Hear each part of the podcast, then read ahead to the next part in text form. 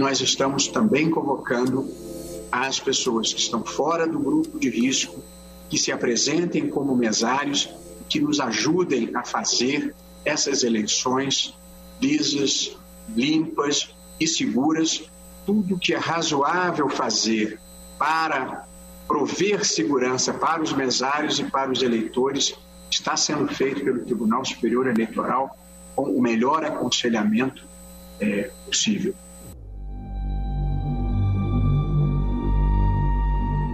É Luiz Roberto Barroso, presidente do Tribunal Superior Eleitoral. O adiamento das eleições municipais para 15 de novembro, por causa da pandemia, não é a única preocupação do TSE.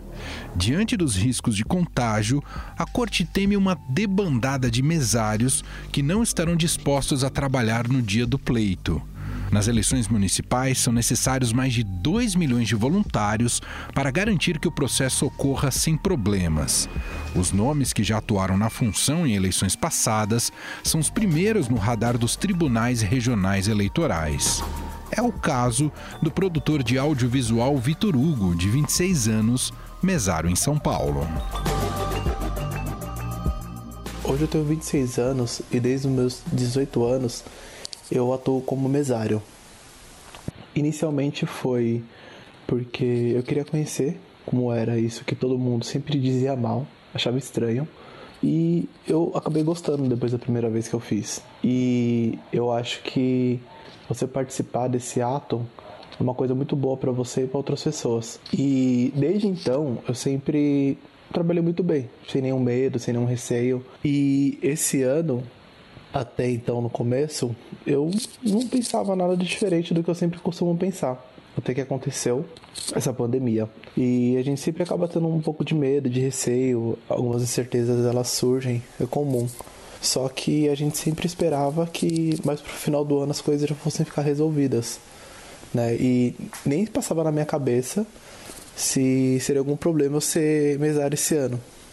Não surgiu. Começou a surgir coisas de um mês para trás porque vendo as notícias, vendo os números, a gente vê que não está melhorando as coisas no Brasil. O Brasil está com os piores índices. Faz menos de três semanas, nós não tínhamos nenhuma informação. A única informação que eu recebi foi via WhatsApp, pedindo para eu confirmar meu número de telefone, meu e-mail e o local da minha residência, e que eles entrariam em contato posteriormente para passar informações sobre como será esse ano para os mesários. Mas somente isso.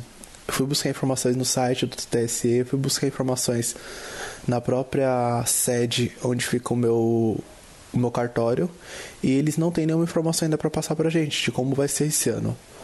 Então foi algo que me assustou, porque eles não têm nenhum plano, eles não sabem como eles vão fazer. Isso está assustando. E eu não sei mais também se eu posso solicitar o cancelamento, se eu consigo não participar mais de ser mesário, porque não tem mais essa opção no site, não informam mais sobre isso. Então, também complicado. Ainda estou na dúvida mesmo se eu vou continuar, se eu não se eu espero para se eu espero mais alguns dias, ou então se eu já cancelo de imediato. Assim como no caso de Vitor Hugo, o TSE teme que uma onda de atestados médicos e a judicialização das convocações abram um vácuo sem precedentes na função.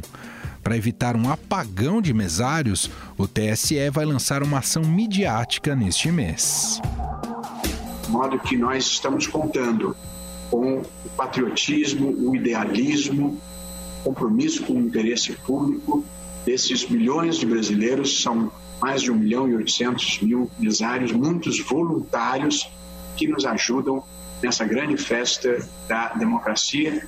Teremos uma campanha para o recrutamento desses mesários que começará a ser divulgada dentro dos próximos dias eh, e que na televisão e no rádio terá como protagonista o reconhecido médico e comunicador Drauzio Varela.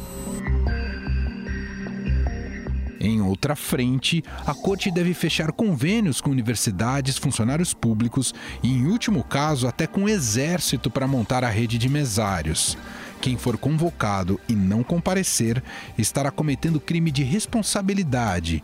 mas na prática a penalidade é muito branda multa de R$ 3,50. Para explicar essa situação inédita, a gente vai bater um papo agora com o repórter do Estadão, Pedro Venceslau. Olá, Pedro, tudo bem?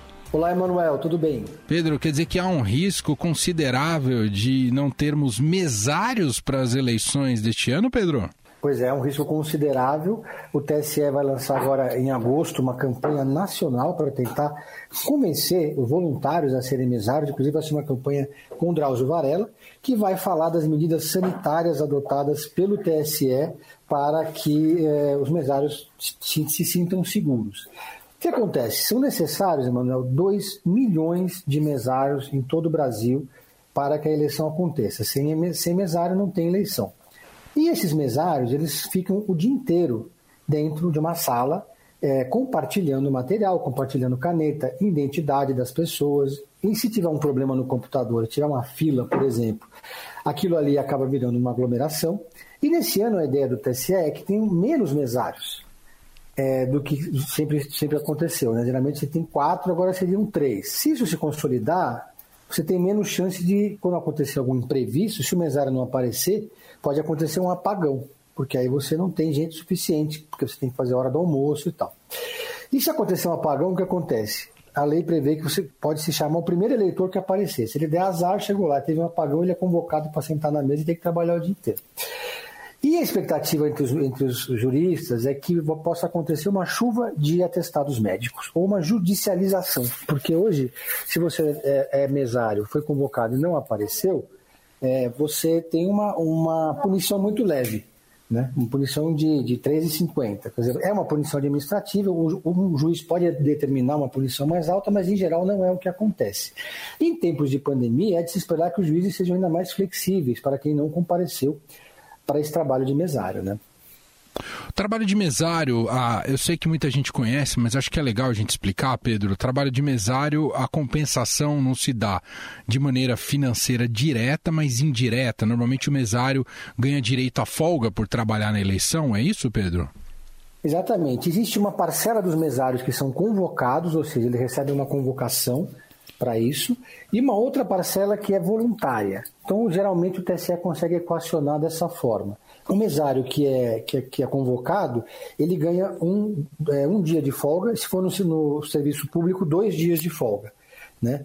Então, é, é, essa é a compensação que eles têm. Por isso, uma das estratégias do TSE é justamente procurar mesários entre os funcionários públicos, que tem para eles é um negócio que eles têm dois dias de folga é, para poder usar depois desse serviço.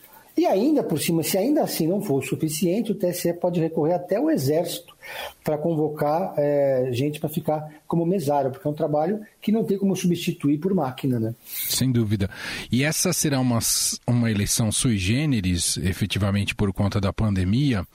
Ah, e, inclusive o tempo de votação, pelo que eu tenho acompanhado, Pedro, será mais estendido também. Esses mesários vão trabalhar mais, né, Pedro? Vão trabalhar mais porque o tempo é estendido, vão ficar mais tempo expostos, né? E, e vão ficar aí numa, numa situação que é mais desgastante para o mesário, né? Então esse é outro fator que vai fazer as pessoas pensarem duas vezes antes de serem mesários. Então, o, o TSE, além disso, tem todo o final do procedimento da eleição, é um, é um momento que tem é, aglomeração de gente, porque você tem que fechar as, a sua sessão, todos os mesários têm que ir para um determinado local, todas as sessões, para entregar e devolver para o TSE todo o material, fazer aquele, aquele ritual né, para a, o tribunal. E aí é um momento que, segundo os mesários com os quais eu conversei, que também é impossível você não ter aglomeração. Então, é uma possibilidade, é uma questão que deixa quem já foi mesário bastante aflito, né? Agora, por outro lado, eu ouvi um, o ex-ministro do TSE, Henrique Neves, que ele se mostrou otimista, porque ele disse que é, existem muitas pessoas que já, foram, já tiveram Covid, estão curadas, portanto não transmitem, essas pessoas podem eventualmente serem voluntárias. Então, ele acha que o órgão, de repente, pode apelar para essas pessoas que já estão curadas. A gente já tem um número considerável no Brasil e vai ter ainda mais quando acontecer a eleição em novembro, né? Ainda é uma, um passo muito grande. Sim, sem dúvida. E é importante a gente dizer, né, Pedro? Sem mesário não tem eleição. Não, não há como ter eleição se não tiver gente para fazer esse trabalho, né? Eu acho que é, é um trabalho que que é difícil, inclusive você faz uma carreira como mesário, né? Você entra como mesário e sai como presidente da sessão. Depois no, no, seu currículo não quer dizer nada isso, né? Mas, tem, mas tem, é um trabalho, um muitos mesários de... cumprem, é, fazem uma carreira aí de quatro anos, né? Quatro e, eleições, né? E, é, então o que começar? Você quando chega para votar, você vai lá com o seu título de eleitor, você tem que preencher seu, achar seu nome numa lista, assinar o papel, e, e aí outro mesário te entrega o documento, você vai na urna, vota e depois vai embora. E então é um, um ritual necessário, né? E, e, é um ritual que você, pelo menos esse ano, não vai precisar contar com, a urna, com o voto biométrico. Parece que foi uma decisão importante do TSE, porque percebeu que ali seria mais, uma, mais um motivo de tensão você colocar mais essa exposição ao vírus, que seria a biometria.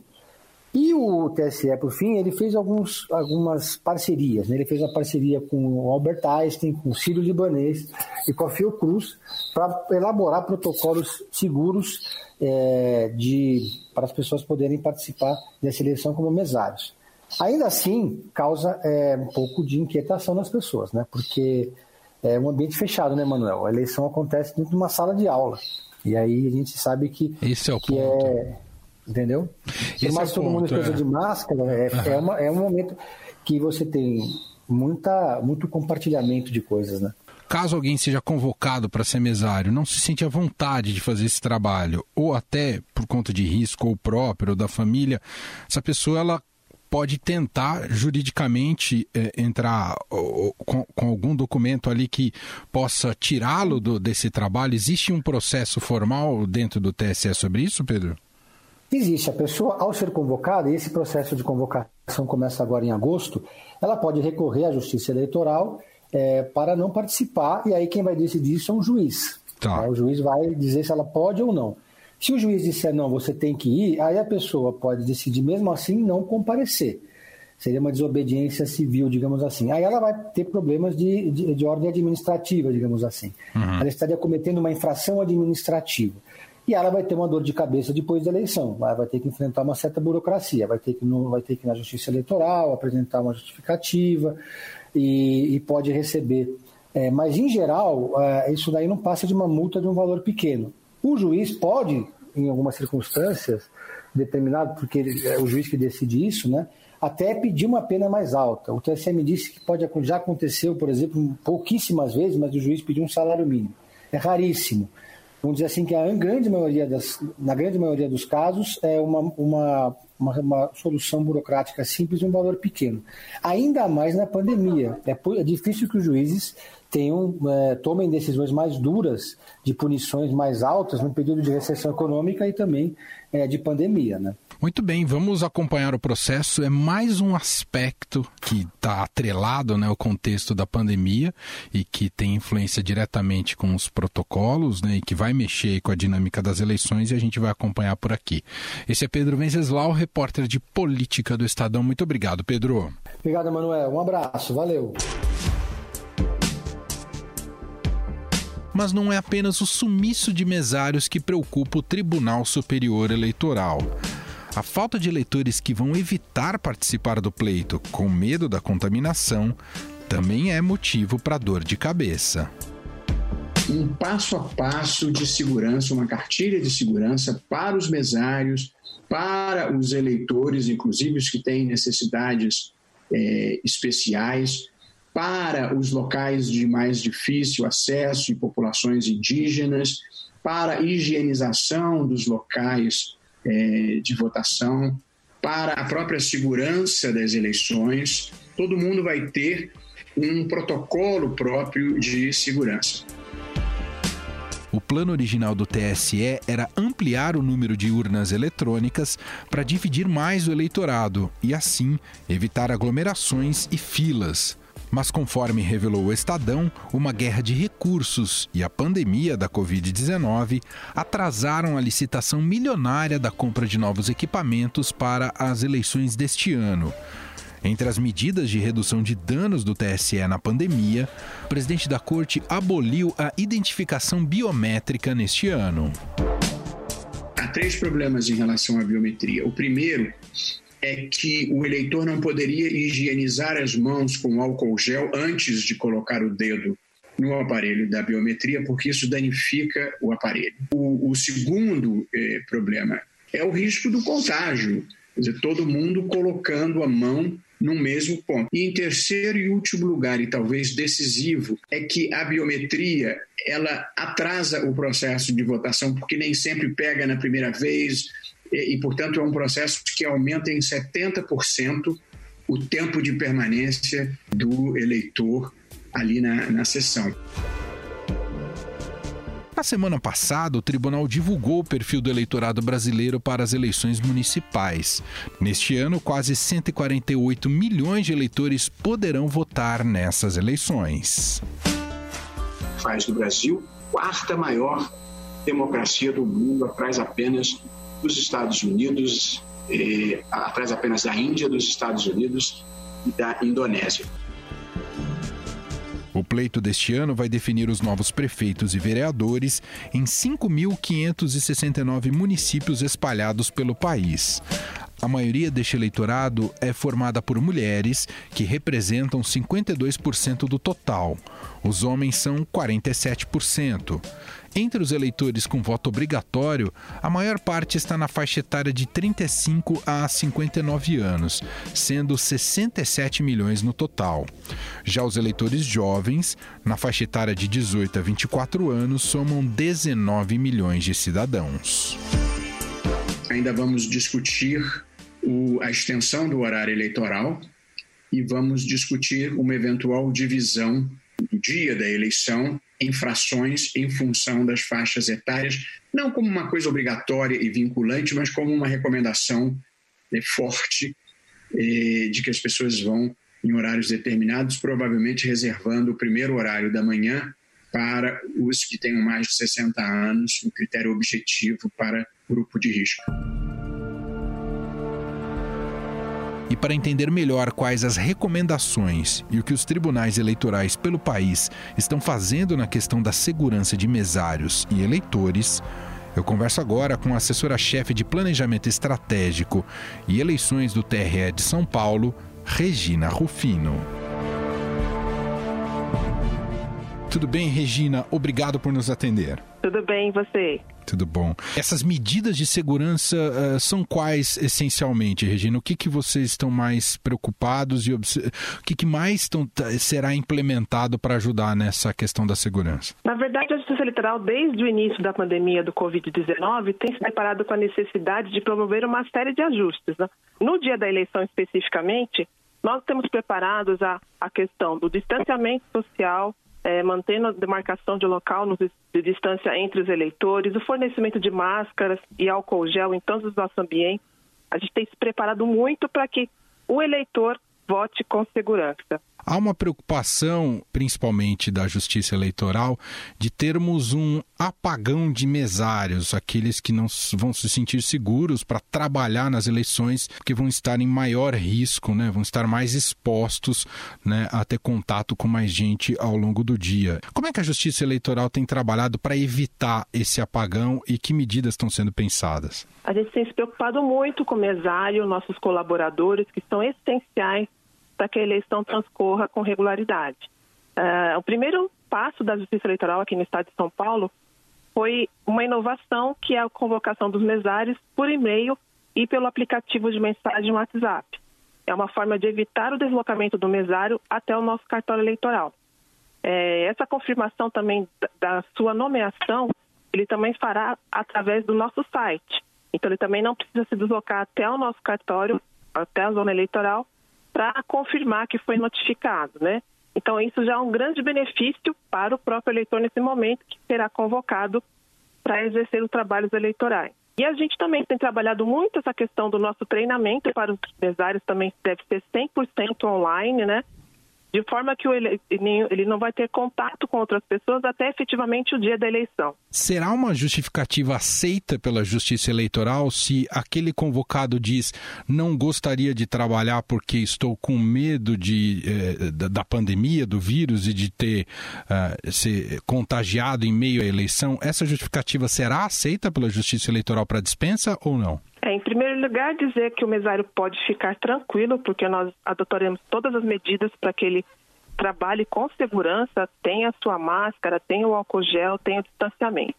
Agora, em relação à convocação, a convocação é obrigatória, né? Nós temos as hipóteses legais em que ele pode pedir dispensa, mas para isso ele tem que endereçar. Uma vez recebendo a nossa notificação, ele tem que apresentar para o juiz eleitoral que o convocou a sua justificativa e o pedido de dispensa. E esse pedido ele vai ser apreciado pelo juiz eleitoral, que vai decidir se é caso de dispensa ou não.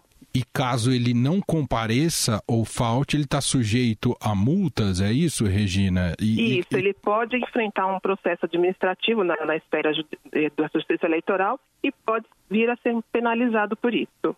Voltando para o eleitor, o eleitor que não se abster de votar nesse ano de 2020, esse eleitor, o processo de justificativa do não voto segue igual aos de, às demais eleições, Regina? No caso do eleitor que no dia da votação esteja ausente do seu domicílio eleitoral, ele tem a possibilidade de justificativa. E aí nós temos sim uma novidade para as eleições 2020. No estado de São Paulo, nós não teremos mais a instalação de mesas receptoras de justificativa justamente como uma forma de tirar do ambiente da votação aquela pessoa que não irá votar. Neste caso, nós temos duas possibilidades para esse eleitor. No dia da votação, será colocado à disposição dos eleitores um aplicativo da Justiça Eleitoral, por meio do qual ele vai poder acessar o aplicativo, é, virar uma confirmação da localização geográfica de onde ele está acessando esse aplicativo e uma vez confirmada que ele está fora do seu domicílio eleitoral, ou seja, que ele não está na localidade, na cidade onde está inscrito para votar, aí a justificativa será aceita automaticamente. O eleitor que não conseguir fazer essa justificativa no dia da eleição, ele terá, a partir do dia seguinte da eleição, até 60 dias para apresentar a justificativa, também pode ser pelo nosso site, mas neste caso ele deve acompanhar é, encaminhar o seu pedido dirigido ao juiz eleitoral e acompanhado da comprovação, um documento comprobatório de que ele estava ausente do seu domicílio eleitoral. Pode ser, por exemplo, um atestado médico ou um comprovante de viagem. E nos casos em que a pessoa simplesmente eh, está no seu domicílio eleitoral, mas não vai votar, é, nesses casos ele precisa, para quitar seu débito com a Justiça Eleitoral, precisa pagar uma multa, Regina? Precisa pagar uma multa posteriormente. Ele tem que pagar a multa e se ele for, fizer ausente por três períodos consecutivos, aí ele pode ter o seu título eleitoral cancelado. Muito bem, nós ouvimos a assessora-chefe de Planejamento Estratégico e Eleições do TRE São Paulo, Regina Rufino, gentilmente atendendo aqui a nossa reportagem. Muito obrigado, Regina. Disponha.